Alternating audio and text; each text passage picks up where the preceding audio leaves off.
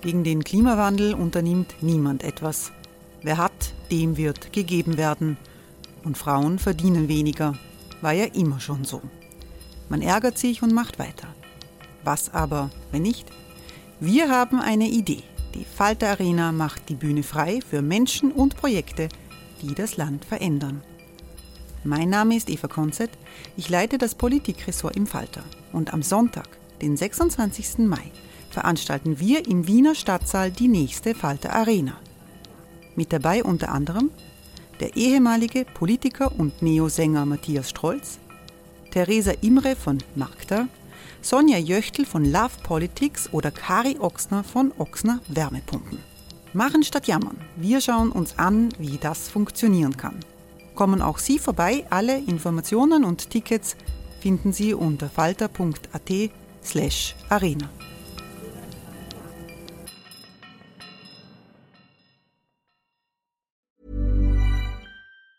Hey, it's Ryan Reynolds, and I'm here with Keith, co star of my upcoming film, If, only in theaters, May 17th. Do you want to tell people the big news?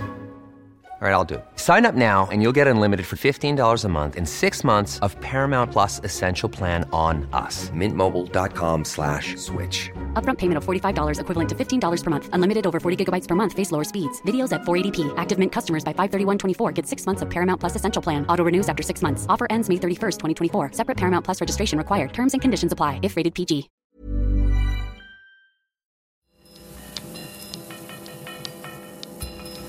Falter Radio, der Podcast mit Raimund Löw. Herzlich willkommen zum Falter Radio für Donnerstag, den 14.06.2018. Zielt die österreichische Bundesregierung einen nationalen Schulterschluss gegen den Islam an, wenn sie Moscheen auflöst und Geistliche ausweist. Die brisante Frage wird längst nicht nur in Österreich diskutiert. Die Regierungsmitglieder bestreiten natürlich diesen Vorwurf. Wir werden versuchen zu klären, was dran ist. Ich begrüße in der Falter-Redaktion in der Wiener Innenstadt den Journalisten und Extremismusexperten Thomas Rammersdorfer. Guten Tag. Guten Tag. Falter-Chefredakteur Florian Klenk ist hier. Hallo. Hallo. Und ich freue mich, dass Dudu Kützigöl hier ist. Willkommen. Hallo. Frau Kützigöl ist aktiv in der muslimischen Jugend War. Österreich. War aktiv. Genau. Äh, was ist das, die muslimische Jugend? Die muslimische Jugend Österreich? Österreich ist die ähm, größte österreichische muslimische Jugendorganisation und vor allem, was sie ausmacht, ist, sie ist meines Wissens auch bis heute noch die einzige Organisation, die durchgehend multiethnisch ist. Das heißt nicht auf eine bestimmte Ethnie ähm, ausgerichtet ist, sondern eben auch deutschsprachig ist deswegen. Wie muss man sich das vorstellen? Das ist so wie die Jungschar für die Äh, Katholiken? Ja, wie die katholische Jugend, wie die evangelische Jugend, Jungschar. Also Jungschar ist ja mehr für die Kinder, das ist eher Jugendliche, das heißt eher die katholische Jugend oder die evangelische Jugend. Gibt es eine Position der muslimischen äh, Jugend äh, Österreich in dieser Frage Museenschließungen? In dieser Frage habe ich jetzt nichts gelesen. Ich weiß nur, und das war ich selber noch dabei, eben, dass die muslimische Jugend Österreich vor zwei Jahren sehr, sehr stark gegen das Islamgesetz äh, mobilisiert hat, das jetzt hauptsächlich auch begründet wird, um jetzt diese Maßnahmen durchzuführen. Im Falter, im aktuellen Falter lese ich großer Schmäh mit der bösen Moschee und Sie schreiben, da passiert ist eigentlich nichts, Thomas Rammersdorfer. Ist das nicht eine Verharmlosung? Weil der Vorwurf ist doch ein starker Vorwurf. Da ist die ganze Regierungsspitze aufgetreten, der Bundeskanzler, der Vizekanzler, äh, der Verantwortliche für die äh, Kultusgemeinden, äh, der Innenminister, um haben plötzlich eine Pressekonferenz gegeben. Normalerweise ist das, wenn ein nationaler Notstand ist oder wenn ein Außenfeind droht. Und daher wird der Außenfeind als im Inneren definiert innerhalb der zweitgrößten Religionsgemeinschaft in Österreich. Wird da nicht eine politische Polarisierung gegen den Islam vorbereitet und dass es ein bisschen eine Verharmlosung ist, wenn man sagt, passiert ist nichts? Ja, äh, passiert ist konkret nichts, was die Schließung dieser Räumlichkeiten äh, äh, betrifft. Und das finde ich auch gut. Ich bin ja froh, dass äh, noch nichts passiert ist, weil ich äh, die ganze Sache für ziemlich überzogen und, und inszeniert halte, wie ich da auch ausführe. Wenn wir uns anschauen, also es wurde ja keine Moschee jetzt an sich geschlossen, dass die gut, jetzt das äh, ver, ver, verplombt wurde und, und die Menschen da der Räumlichkeiten Geschlossen verwiesen steht. Also, es gibt äh, Fotos würde. in den Zeitungen. Ja, da äh, das mag schon sein, dass, dass, dass das äh, irgendjemand äh, aufgehängt hat, der äh, in, in Panik war, sage ich jetzt einmal. Aber äh, meines Wissens, also von dem, was bekannt ist, es ist ja die Informationslage, auch was man diesen äh, Vereinen und Gruppen vorwirft, noch, noch sehr dürftig, ist da nicht wirklich etwas geschlossen worden. Ja. Darf ich vielleicht ein bisschen einhaken, um das vielleicht ein bisschen zu präzisieren? Also unter geschlossen ist sozusagen zu verstehen, dass die jeweilige, also dass, die jeweilige, dass der jeweilige Raum nicht als Gebetsplatz verwendet werden darf. Das heißt, man, es, man nimmt den Leuten nicht den Raum weg, man sperrt den Raum nicht zu, sondern es dürfen keine äh, Kulthandlungen darin stattfinden. Na gut, aber das ist ja sozusagen, wenn, wenn da die Regierungsspitze sagt, etwas ist geschlossen, hat das eine äh, politische Bedeutung, egal ob da jetzt ein Polizist steht und schaut, ob jemand hinein. Und für die Menschen ist der Platz als Moschee nicht benutzbar. Insofern trifft der Ausdruck eigentlich, ist, ist er gar nicht so falsch, finde ich. Jetzt äh, hat das internationale Reaktionen ausgelöst, diese Aktion. Der türkische Präsident Erdogan sagt, das kann kann zu einem neuen Kreuzzug führen. Auch ein sehr starkes Wort. Gut, der ist in einem, im Wahlkampf. Äh, aber hat er nicht irgendwie auch recht, Florian Klenk, weil durch diese Aktion symbolisch ein anti-islamisches Klima in Österreich verstärkt wird? Das weiß ich nicht. Ähm ich glaube, man muss das Problem ein bisschen entwirren. Wir haben eine islamische Glaubensgemeinschaft, die eine Körperschaft des öffentlichen Rechts ist und mit unglaublichen Privilegien ausgestattet ist, zu Recht ausgestattet ist, so wie alle Religionsgemeinschaften, alle anerkannten.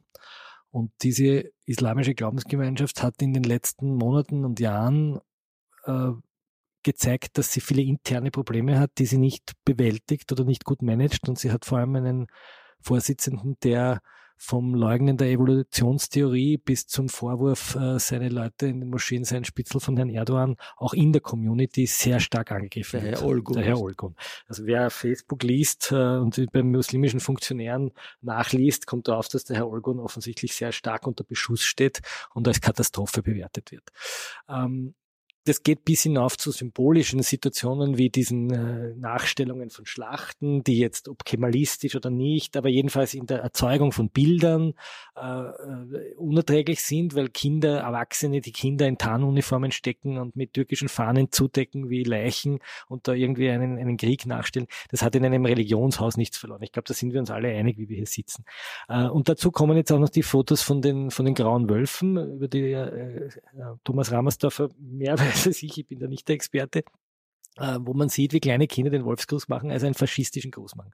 Und dann kommen dazu, jetzt auf einer ganz anderen Ebene, äh, die, die Moscheen, in denen tatsächlich terroristische Aktivitäten zumindest gepredigt, ausgeheckt werden. Kleine Moscheen, Kellermoscheen in der Venediger Au, die Moschee des Herrn Omerovic, der lebenslang verurteilt wurde, äh, die Moscheen, in die der Lorenz äh, K. gegangen ist, der jetzt verurteilt wurde zu neun Jahren Haft, weil er einen Terroranschlag geplant hat. Also da gibt es offensichtlich kleine, und das, das sage ich bewusst so. Moscheen, da, da, die da geschlossen nein, werden Nein, eben nicht. Ich sage, da gibt es offensichtlich ein paar, ich nenne das jetzt bewusst Nester und nicht äh, Gottesorte Versammlungsorte. Kirchen, Versammlungsorte, die sich heute halt auch Moscheen nennen, die eine Anziehungskraft haben, vor allem auch auf die tschetschenische Community, aber auch auf, auf uh, Konvertiten, uh, so wie zum Beispiel der Lorenz K., der ist ein albanischer Katholik gewesen, der ist aufgewachsen in Glocknitz und verurteilt worden, ist verurteilt worden uh, nicht rechtskräftig, glaube ich, ähm, der eigentlich überhaupt nicht jetzt aus einer muslimischen Familie kommt, also, sondern das ist, die Mutter ist Pflegerin und der Vater ist auch ein Krankenpfleger. So. Und in dieser Gemengenlage verschiedenster, und jetzt sind wir ein bisschen bei Monty Python, bei der Judäischen Volksfront und der Volksfront von Judäa, und jetzt in dieser Gemengelage, wo sich auch die Glaubensgemeinde intern offensichtlich zerfetzt, wir haben vorher diskutiert, äh, wo sich Funktionäre eigentlich nur mehr gegenseitig die, die, auf die Köpfe hauen, man weiß überhaupt nicht, wofür sie inhaltlich stehen. Diese Gemengenlage nützt jetzt eine Regierung aus, um eine Moscheenschließung zu propagieren. Wo auch ich, jetzt gebe ich selbstkritisch zu, mir am Anfang gedacht habe, gut, die gehen jetzt wirklich gegen diese Orte, die wir jetzt Nester genannt haben oder Versammlungsorte vor. Hat, und, macht Schlagzeilen überall. Macht Schlagzeilen. Bis, bis Malaysia und setzt jetzt einen politischen Akt auch im Sinne der, der hunderttausenden österreichischen Muslime, die ganz normale österreichische Staatsbürger sind und eben diese Privilegien haben und sagen so, wir haben jetzt entdeckt, da gibt es also radikale äh, Moscheen und da gibt es radikale Prediger und de, das Kultusamt geht jetzt gegen die vor. Und ich habe mir am Anfang auch gedacht, gut so, ja, gut, dass wir die an den Rand drängen, gut, dass die nicht in die Mitte der Gesellschaft gehen. Und jetzt kommt man aber drauf, das stimmt so nicht. Das ist ja gar nicht wahr. Sondern, Sondern? es ist, erstens einmal ist überhaupt keine Moschee geschlossen worden. Weil das würde so, das schaut ja so aus, als würde da die Lebensmittelpolizei äh, in irgendwelche Kebabbuden gehen und, und, und schließt es jetzt mit einer Kette und schreibt hin, amtlich versiegelt, sondern es an, aberkennt ja mal einen rechtlichen Status. Das heißt, die Versammlungsfreiheit und die, die, die Meinungsfreiheit ist ja nach wie vor gegeben. Wer sich dort hinstellt und sagt, ich glaube an. Ja gut, aber das immer, würde dann eine Art Untergrundmoschee sein. Das ja, ja, aber ist ja nicht verboten. Laut ja, Islamgesetz werden Kultushandlungen in Gemeinschaft öffentlich angeboten verboten. Okay, aber ich also glaube, es ist ein Ich finde, dass Moschee schließen gar nicht so falsch ist. Okay, aber schließen hat etwas, da steht nicht der Polizist und macht so. Aber sind also das jetzt die äh, Moscheen, in denen Terroristen äh, vorbereitet Nein, werden? Nein, nicht. Ja, so. Und das ist jetzt das Interessante. Die Organisation, die eigentlich dafür zuständig wäre, diese extremistischen äh, Umtriebe zu bekämpfen, nämlich das Bundesamt für Verfassungsschutz, das äh, das ist sozusagen von der gleichen Regierung auch unter Beschuss genommen worden. Da sitzen die Leute in den Analyseabteilungen, die genau diese Szenen erkunden, und zwar durch eine internationale Kooperation mit deutschen Geheimdiensten, amerikanischen Geheimdiensten, die, wie man im Fall Lorenz K. gesehen hat, sehr viel Material vom Bundesnachrichtendienst bekommen, um diese Szenen, diese kleine Szene, wir reden davon wahrscheinlich ein paar Hunderten in ganz Österreich, ja, und von wirklichen Terroristen reden wir wahrscheinlich von ein paar Dutzenden, ja, nur um das ein bisschen in die, in die Balance also zu Also das hat nichts mit dem so, Kampf gegen Terrorismus zu tun. Das hat damit nichts zu tun, sondern es geht offensichtlich gegen, gegen Moscheen, in denen nationalistische, faschistische, wenn ich es richtig verstehe, rassistische Umtriebe sind, die sich Moscheen nennen und die, und jetzt kommt der Oberclou, offensichtlich von der Glaubensgemeinde selbst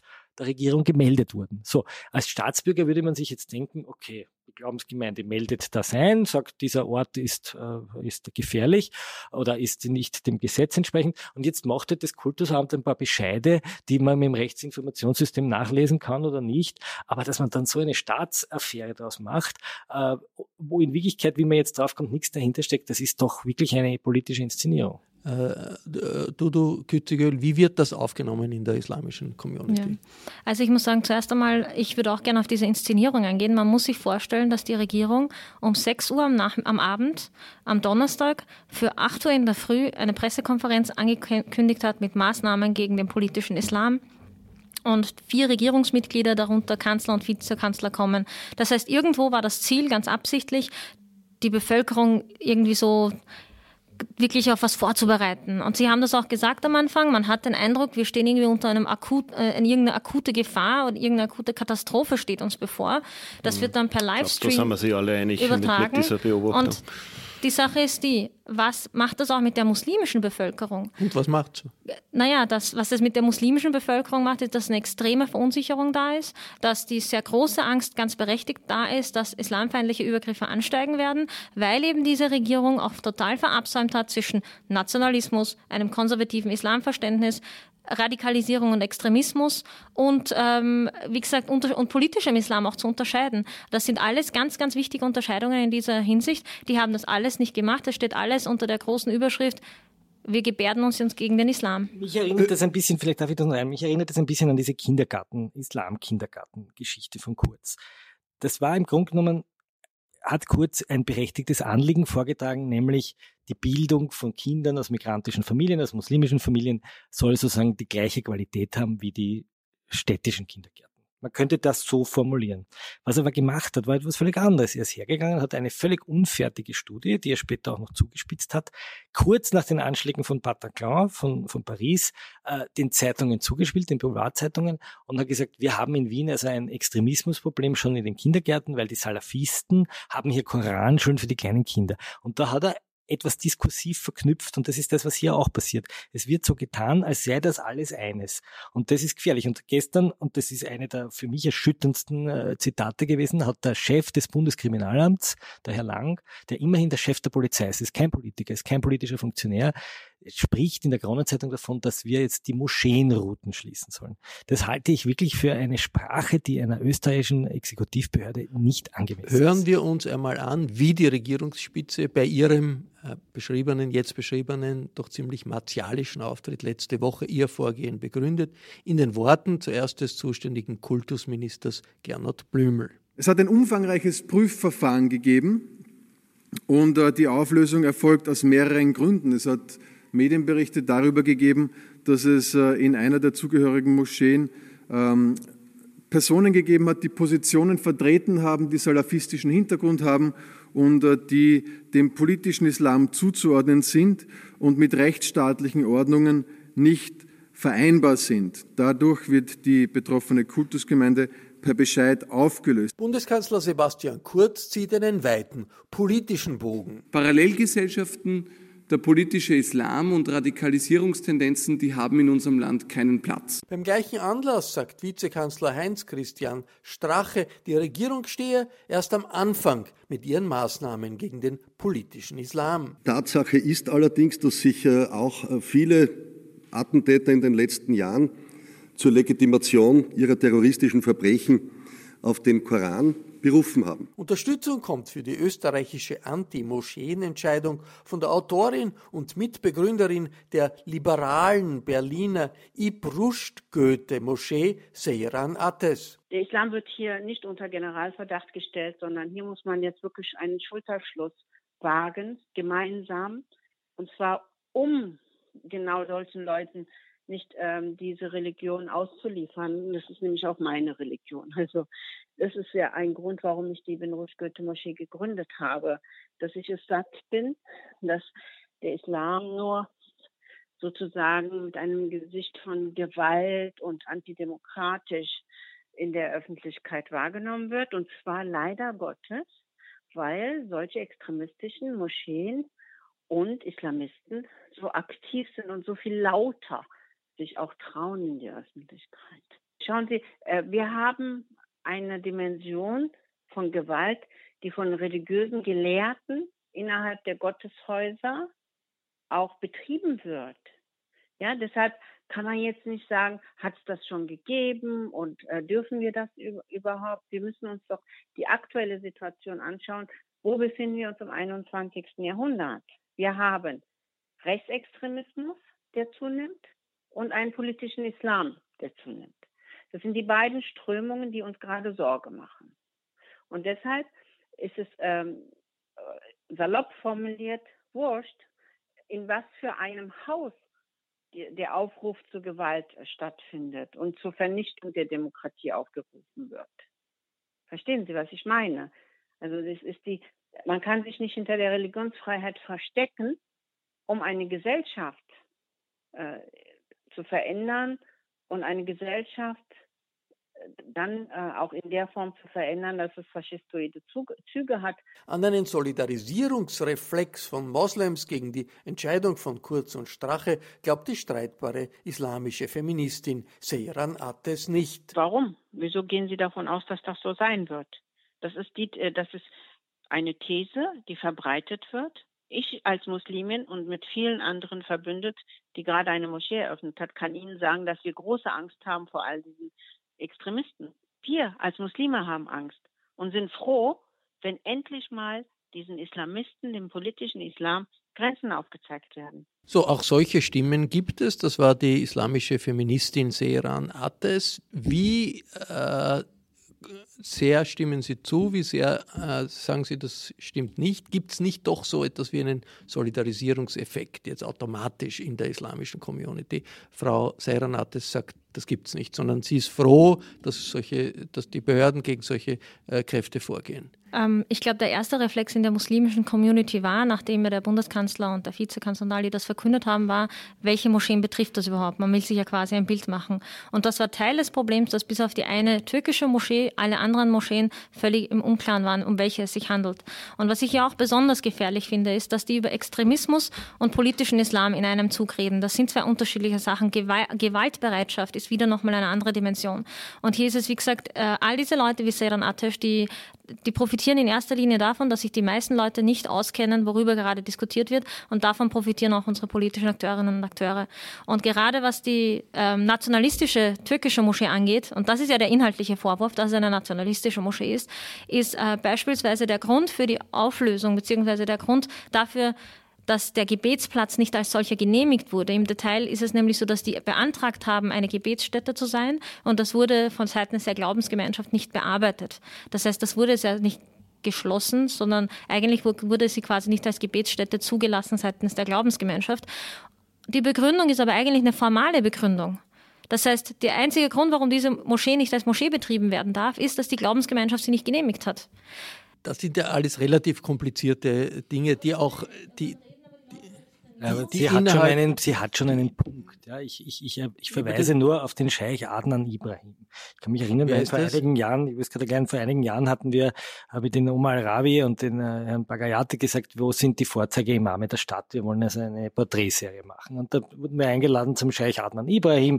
Das ist also der Scheich, der also wirklich vorbildlich und äh, erreicht über YouTube hunderttausende Leute. Ja für manche Leute. So. Und er predigt in der Shura-Moschee, in der, in der Las, damals war er in der La Salle-Straße, also eine der größten Moscheen, ist nicht irgendeine äh, Kellermoschee. Und dann äh, entdecke ich auf YouTube äh, übersetzt eine Predigt, wo er ganz offen gegen die Juden predigt, ja, und also Märtyrertod anfängt. Also eine Predigt, die unerträglich ist. Und äh, das ist verharmlost worden, ja, vom, vom Herrn Al-Rabi genauso wie vom Herrn Bagayati und gesagt, ja, wer weiß, ob das richtig übersetzt ist und ob er das so gemeint und gesagt hat und außerdem kommt das Gas, das muss man verstehen.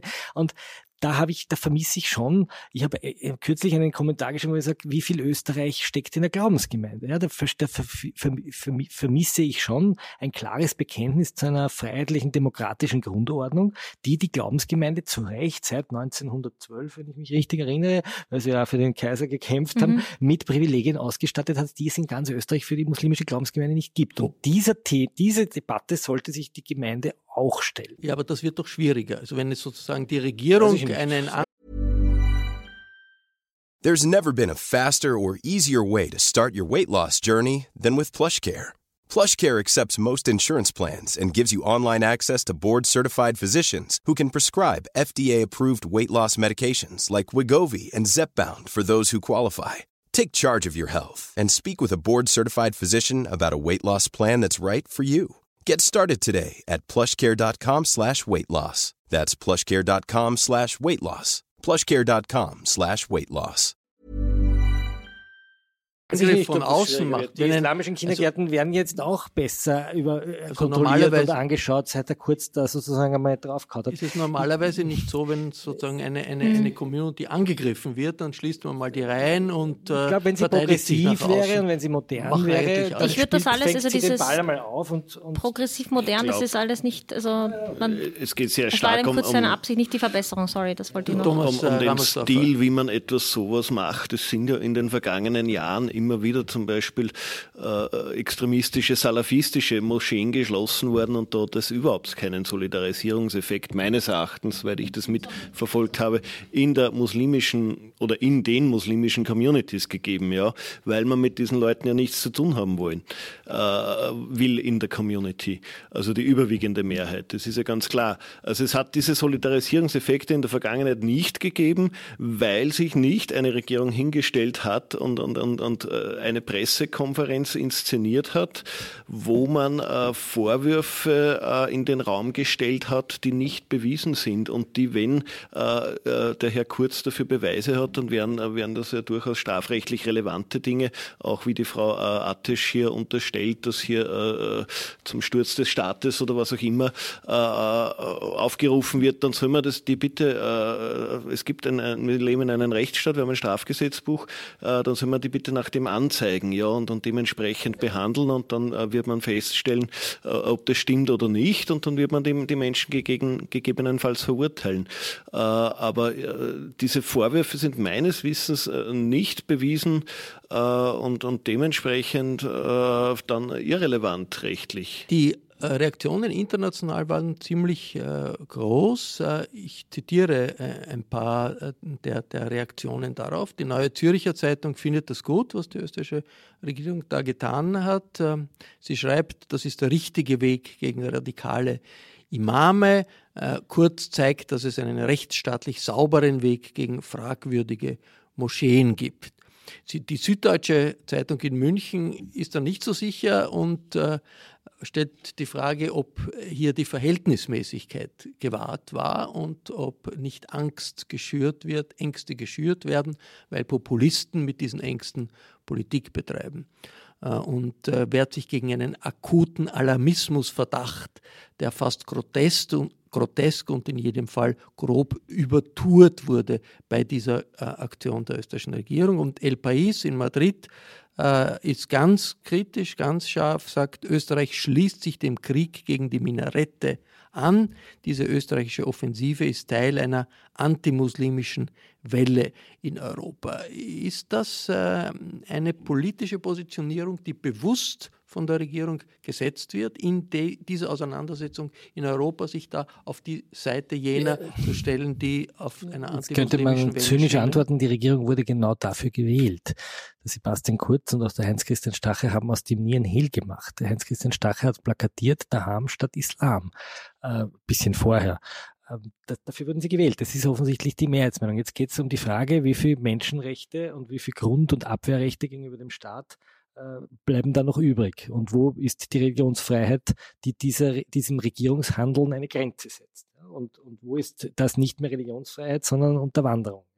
Ich bin, da bin ich ein bisschen zerrissen, das gebe ich zu. Ich bin auf der einen Seite ein großer äh, Verfechter einer, einer möglichst großen liberalen Religionsfreiheit. Ich finde, jeder soll glauben, was er will und soll äh, beten, wo er will und das machen. Auf der anderen Seite bin ich zwei, dreimal in, in, in Terrorismusprozessen gesessen, äh, wo ich erlebt habe, wie junge Generationen von, von äh, jungen türkischen, mazedonischen, albanischen äh, Kindern aus den Parks aufmarschiert sind als Zeugen, teilweise 12, 13 Jahre alt, die übers Internet und aber auch über real existierende Moscheen in Graz und in Wien in einer Weise radikalisiert wurden, die sie in zu langjährigen Haftstrafen äh, gebracht hat. Wo wir nicht mehr darüber reden, dass jemand irgendein Blödsinn ins Internet schreibt, sondern wo tatsächlich ein Zwölfjähriger sich eine Nagelbombe auf den Rücken hegt und damit in den Weihnachtsmarkt marschiert. Und ich glaube, in diesem Spannungsfeld bewegen wir uns und eine verantwortungsvolle Regierung würde jetzt eigentlich die Geheimdienste aufrüsten, würde die internationale Kooperation mit den Polizeistellen aufrüsten und würde schauen, dass sie genau diese Differenzierung, die Frau Gütegel angesprochen hat, nämlich was ist eine zulässige Radikalisierung. Ein Mensch in einer Demografie, die darf radikal sein, das darf ich, kann er kann ein Linksradikaler sein, ich darf auch ein Rechtsradikaler sein, solange die anderen damit in Ruhe lassen. Und was ist eine strafbare Vorbereitungshandlung? Und dieser Auftritt der Regierung hat so getan, als hätten sie die Schläfernester aus, äh, aus Hamburg mit Mohammed Atta ausgehoben. Äh, ein äh, Vorwurf äh, richtet sich an die Imame, die aus der Türkei bezahlt werden. Äh, die sollen ausgewiesen werden. 30, 40, äh, glaube ich, äh, sind, sind, ist die Zahl, die genannt wurde. Das hat ja überhaupt nichts mit Dschihadismus zu tun, sondern das ist wahrscheinlich eine Verwaltungsübertretung. Und wenn das äh, Leute sind, man sagt mir, die werden, ja, die sind früher vom äh, Religionsamt in Ankara geschickt worden. Ja, da hat es noch keine, schon, da hat's noch keine, da hat's noch keine mhm. äh, islamistische Regierung gegeben. Und das hat sicherlich nichts mit, mit Terrorismus zu tun. Und da frage ich mich schon, ob die Glaubensgemeinde nicht selbst darauf drängen sollte, dass wir nicht Erdogans Leute äh, in den, in ja, den Religionsstunden sitzen ja. haben. Nicht? Ich sehe das ein bisschen kritisch. Aber ist, die, aber ist wirklich diese Idee, es dürfen kein, aus dem Ausland fin, äh, finanzierte äh, Geistliche oder Imame darf es nicht geben, das ist in anderen Religionsgemeinschaften gibt es das nicht. Ja, das hat ja einen diese Regel, Also genau, das gibt es nicht. Diese Regel gibt es nicht. Also Deswegen auch stark zu hinterfragen, weil im Islamgesetz ja drin steht wortwörtlich, dass der Islam den anderen Und Religionen gleichgestellt ist. Ja, also, also es widerspricht sich das. Das muss man schon sagen. Es hat ja einen Antwortcharakter. Ja? Das, hat, das spielt ja ab auf Saudis, die die, die, die Moscheen finanzieren und dort ihr, ihr Gedanke und einbringen. Das spielt ab auf Erdogans Leute. Also es ist ja nicht so, dass da jetzt sozusagen äh, der, der, der, die, die ja, rechtsstaatlich aber wenn morgen Erdogan äh, abgewählt wird, haben wir den Salat also haben wir das noch immer. Ja, ja. Und diese Leute haben vorher in Österreich gearbeitet, diese die Imame, die ausgebildet sind, die wurden vermutlich auch ausgebildet, bevor Erdogan jemals regiert hat. Und ich finde das schon problematisch, die Gesamt alle Gläubigen zu bestrafen. Und ähm, so problematisch und ich finde, man kann darüber diskutieren, ob es sozusagen einen negativen oder problematischen Effekt gibt, wenn die Imame, und ich bin ja selbst eine gewesen, die jahrelang gesagt hat, wir brauchen Imame, die in Europa aufgewachsen sind, die in Europa ausgebildet sind. Dazu stehe ich, aber das gibt es nicht. Und die Frage ist, lässt man jetzt die Leute einfach ohne, ohne Seelsorge wenn man die Imame wegschickt, was dann? Es gibt nämlich in Österreich, in Europa keine adäquat ausgebildeten Leute. Ja, und die in der Türkei in der Uni ausgebildet sind, es gibt die Theologie erst seit ganz kurzer Zeit. Es gibt noch nicht mal einen fertigen Lehrgang auf der Universität hier.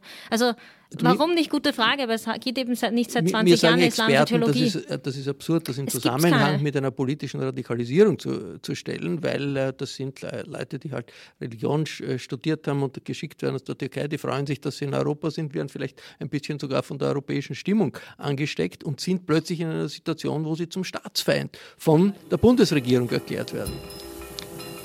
Ungewöhnliche an der Situation war, die Opposition äh, signalisiert mhm. äh, Zustimmung zu dieser Moscheenschließungsaktion der Regierung. Der Bundesgeschäftsführer der SPÖ war regelrecht begeistert, hat gesagt, das war die einzige gescheite Aktion, die die Regierung bisher gesetzt hat. Auch die Neos haben sich positiv geäußert, die Liste Pilz. Und zwar, weil es hier gegen diesen sogenannten politischen Islam geht. Ich habe die Sprachwissenschaftlerin Ruth Wodak gefragt, was denn mit dem Begriff politischer Islam transportiert wird, gegen den hier der nationale Schulterschluss gesucht wird. Es gibt also eine Definition, die schon relativ alt ist, kommt aus dem Französischen äh, ursprünglich, also keine Trennung mehr zwischen Religion und Staat und äh, manchmal auch mit äh, gewalttätigen äh, Ideologien. Jetzt äh, scheint dieser Begriff, also politischer Islam, beides zu vereinen, nämlich einerseits die Religion Islam, ja, so wie es auch Christentum, Katholizismus, Judentum oder sonst was gibt, und äh, letztlich diese, diese vielen, vielen Varianten äh, des eher fundamentalistischen Islams oder Islamismus. Jetzt wird das instrumentalisiert, denke ich, von mancher Partei und Politik als Kategorie überhaupt gegenüber äh, allen Muslimen und alles, was Islam bedeutet, wo bestimmte Parteien beginnen und bestimmte Regierungen äh, beginnen, insgesamt alles, was muslimisch ist, zu diskriminieren, zu diffamieren, als Feindbild aufzubauen, ohne zu differenzieren, dass es da ganz unterschiedliche Richtungen, unterschiedliche Grade an Gläubigkeit gibt, unterschiedliche Meinungen, unterschiedliche Ziele. Und äh, damit wird tatsächlich, wenn man das so macht, ein Feindbild aufgebaut, metonymisch oft symbolisiert im Kopftuch oder in der Burka. Und damit wird dann verbunden Barbarismus, Rückständigkeit, Gewalt, äh, Scharia, Dschihad, alles Mögliche. Thomas Ramersdorfer, äh, es gibt äh, politisches Christentum, das geht von christdemokratischen Parteien bis zu Anhängern der Befreiungstheologie, äh, also von links bis rechts, wird eigentlich als normal angesehen. Der Bundeskanzler kommt aus einer Parteienfamilie, die ist christdemokratisch, also christlich definiert. Warum hat sich das so durchgesetzt, dass politischer Islam per se als illegitim äh, aufgefasst wird? Ja, ich verstehe es nicht ganz, weil äh, wir haben in, in, sehr vielen Ländern und Regionen der Welt ein, ein, äh, einen, einen, ich würde fast sagen, äh, Missbrauch Religion für politische Zwecke. Also wenn man beispielsweise nach Russland blickt, wo äh, Putin sehr eng mit, mit der orthodoxen Kirche zusammenarbeitet, äh, dieser mehr Macht gibt, äh, tausende orthodoxe Kirchen hat bauen lassen und gleichzeitig und, und, und auf der anderen Seite von dieser dafür Unterstützung bekommt, äh, würde auch niemand von einem äh, politischen, äh, von einer politischen Christentum in Russland sprechen. Ja, also bei, bei Putin wird das gibt es ja Gott sei Dank auch in Wien. Ja, bei Putin wird das völlig ausgeblendet, wie, wie eng er mit, mit den Religiösen äh, kooperiert oder zusammenarbeitet. Äh, bei Erdogan ist es natürlich ein Riesenthema, ja, obwohl der eigentlich meines Erachtens sehr große Ähnlichkeiten von der Herrschaft mit, mit Putin hat. Und ich glaube, dass es hier eben eine sehr einseitige Fixierung auf den Islam gibt. Ich glaube, dort, wo Religion äh, missbraucht wird äh, für politische Zwecke, um, um irdische Macht zu erringen, ist es immer ein Problem. Ja, also ich, ich würde es bevorzugen, wenn, wenn Religion äh, sich in den privaten Bereich zurückzieht. Natürlich, wenn Menschen ein, ein Wertefundament haben, das äh, aus religiösen Quellen auch gespeist wird. Äh, das ist ja äh, ganz üblich, sage ich jetzt einmal, und, und muss nicht per se ver verwerflich sein. Ja. Ähm, ein bisschen noch was, man muss vielleicht auch ein bisschen ausführen, äh, es gibt durchaus auch äh, gläubige Muslime, die politisch sehr weit links orientiert sind. Ja, da gibt es auch in der Türkei, also da gibt es auch äh, die berühmten Frauen mit Kopftuch, die ja so gefürchtet werden, anscheinend in Europa, die beispielsweise für die linke HDP dort in der großen Nationalversammlung sitzen. Also es gibt durchaus auch Frauen, die Kopftuch tragen und, und linke und säkulare Ansichten haben. Das heißt, hier hier sollte man auch deutlich äh, mehr differenzieren und halt jeden einen Menschen äh, oder jede Gruppierung nach ihren Handeln und nach ihren äh, tatsächlichen Grundsätzen beurteilen und nicht nach so Äußerlichkeiten. Herr Dudu äh, gibt es das, den politischen Islam, oder gibt es das nur bei den Gegnern des Islam? Also die Frage ist halt immer, was die Definition ist. Für mich ist die Definition, also die Definition, mit der ich arbeite, ist ähm, dann, wenn man versucht, sozusagen äh, den Staat, die Gesellschaft nach der eigenen Ansicht muslimischen äh, Vorstellungen zu formen. Also ja, sowas gibt es. Und die Frage ist, wo kann sie zu einem Problem, zu einer Gefahr werden? Und wenn wir über Österreich hier reden, dann würde ich meinen, dass diese Gefahr nicht existiert.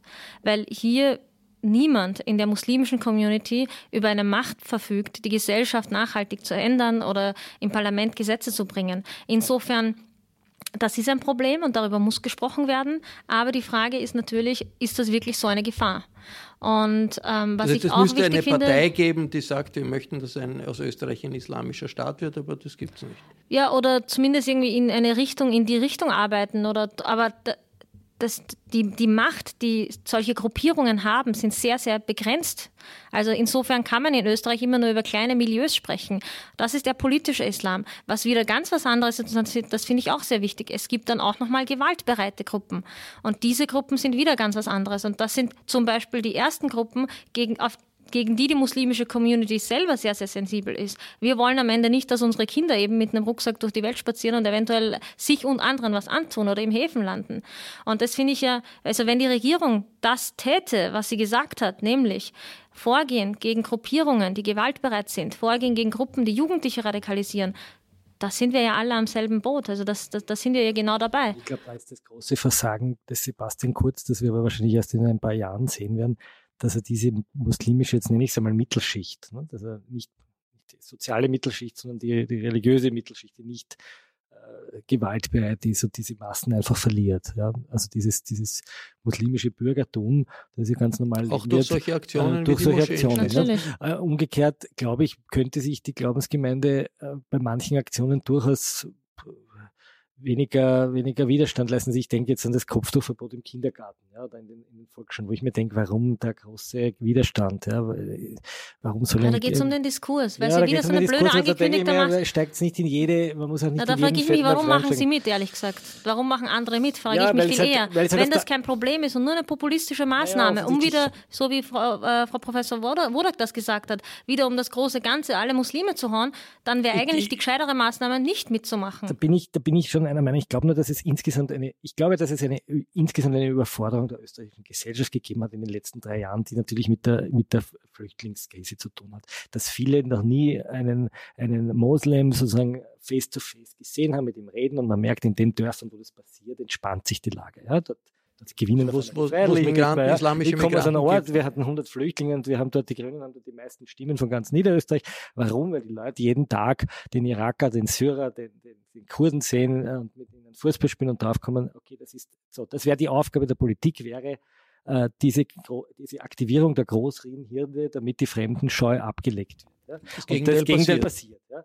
Aber umgekehrt passiert, und das ist ja mein Vorwurf, würde ich auch verstärkt sehen, dass man diese radikalen Milieus vielleicht auch direkter aus der Community anspricht und die Arbeit, die ihr macht, auch viel stärker kommuniziert. Das fehlt mir auf eine gewisse Weise auch. Da gibt's Aber das macht gute, die Community. Da gibt es gute Ansätze. Ich wollte sagen, ich kann mich noch erinnern, wie Omar Ravi mit dem Je suis Charlie Zettel äh, vor der französischen Botschaft gestanden ist und das war für ihn, glaube ich, gar nicht so äh, na, ich meine nicht nur sowas. Ich meine allgemein die Arbeit der muslimischen, also ein, ein Problem bei diesem ganzen Extremismus-Thema, aber da haben Sie sicher mehr Ahnung davon, Herr Rammersdorfer, ist, ähm, dass sehr viele von diesen jungen Leuten, die da begeistert werden, total entwurzelte junge Menschen sind. Ja. Junge Menschen sind, die nicht irgendwie eine fundierte religiöse, auch nicht unbedingt aus religiösen Familien stammen meistens. Und insofern eigentlich ist eine pädagogisch wertvolle, gute religiöse Bildungsarbeit eine sehr, sehr gute Präventionsarbeit, eine Arbeit, die dann auch die Jugendlichen in ihrer Bildung in, in, insgesamt fördert.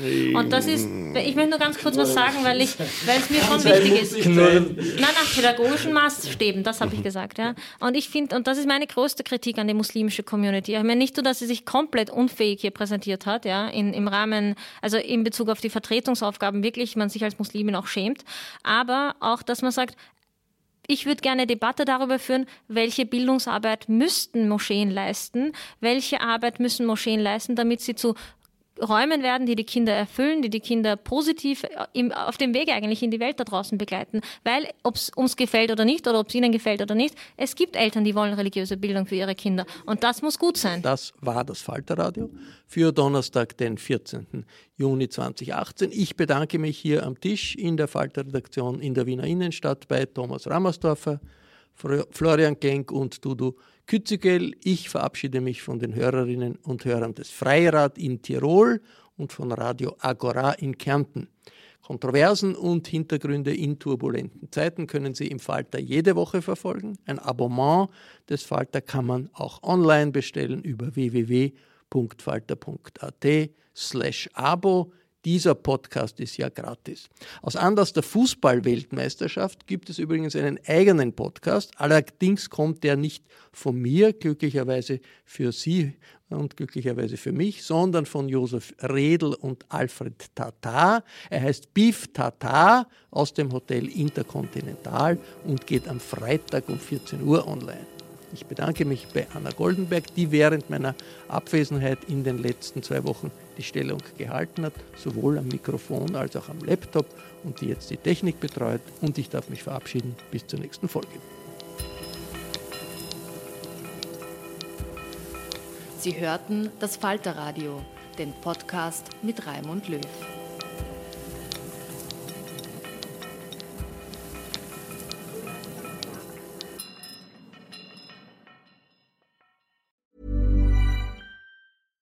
Hi, I'm Daniel, founder of Pretty Litter. Cats and cat owners deserve better than any old fashioned litter. That's why I teamed up with scientists and veterinarians to create Pretty Litter. Its innovative crystal formula has superior odor control and weighs up to 80% less than clay litter. Pretty Litter even monitors health by changing colors to help detect early signs of potential illness. It's the world's smartest kitty litter. Go to prettylitter.com and use code ACAST for 20% off your first order and a free cat toy. Terms and conditions apply. See site for details. Planning for your next trip? Elevate your travel style with Quince. Quince has all the jet setting essentials you'll want for your next getaway, like European linen, premium luggage options, buttery soft Italian leather bags, and so much more. And is all priced at 50 to 80% less than similar brands. Plus, Quince only works with factories that use safe and ethical manufacturing practices. Pack your bags with high-quality essentials you'll be wearing for vacations to come with Quince. Go to quince.com/pack for free shipping and 365-day returns.